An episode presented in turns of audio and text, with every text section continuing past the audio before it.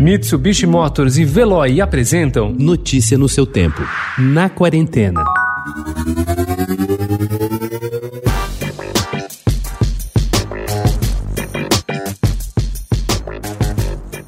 Pai é tudo igual, só muda de nome e endereço. Fala-se muito, mas essa afirmação simplesmente não procede. Para os pais que gostam de comer e beber, vamos sugerir uma porção de presentes para o Dia dos Pais. No charco, o chefe Tuca Mesomo tratou de deixar o churrasco de domingo mais especial com a famosa chuleta grelhada em baixa temperatura e depois caramelizada em fogo alto, salada de batata, farofa e vinagrete. Sai por 299 reais e serve três pessoas. Outra opção vem do Mica Frank Bar, um box de chocolates pintados à mão por 360 reais que inclui 16 bombons e uma garrafa do Maverick Negroni, criação do barman Spencer Amereno.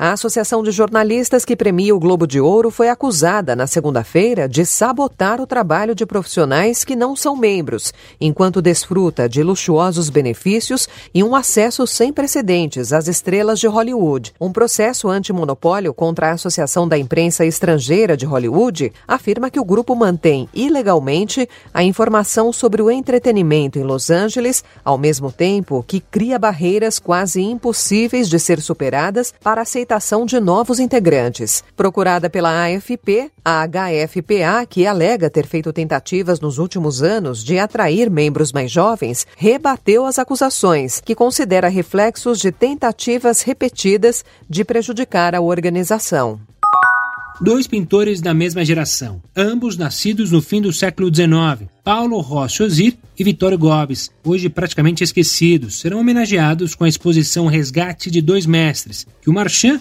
Hugo de Passe vai abrir no dia 3 de setembro em seu estúdio 689. Enquanto a mostra não abre, as obras estão disponíveis no aplicativo GTV do Instagram, arroba.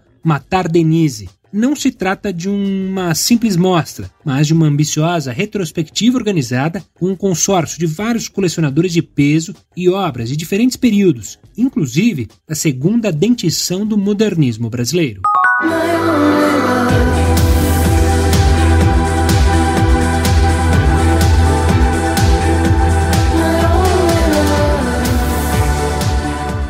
Mob se recolheu nos últimos meses. Com o lançamento de suas memórias em duas partes entre 2016 e 2019, alguns capítulos do passado voltaram à tona. Mais notadamente, um encontro com Natalie Portman, que é atriz, na época com 18 anos, denominou como estranho. O músico e produtor decidiu então se afastar das câmeras e entrevistas, mas o período foi curto e agora atravessado pela pandemia. Em maio desse ano, Mob lançou All Visible Objects, o 17º álbum na sua carreira. Com o um novo disco, o músico alia suas maiores paixões, a música e o ativismo vegano. Notícia no seu tempo. Oferecimento Mitsubishi Motors. Apoio Veloy. Fique em casa. Passe sem filas com o Veloy depois.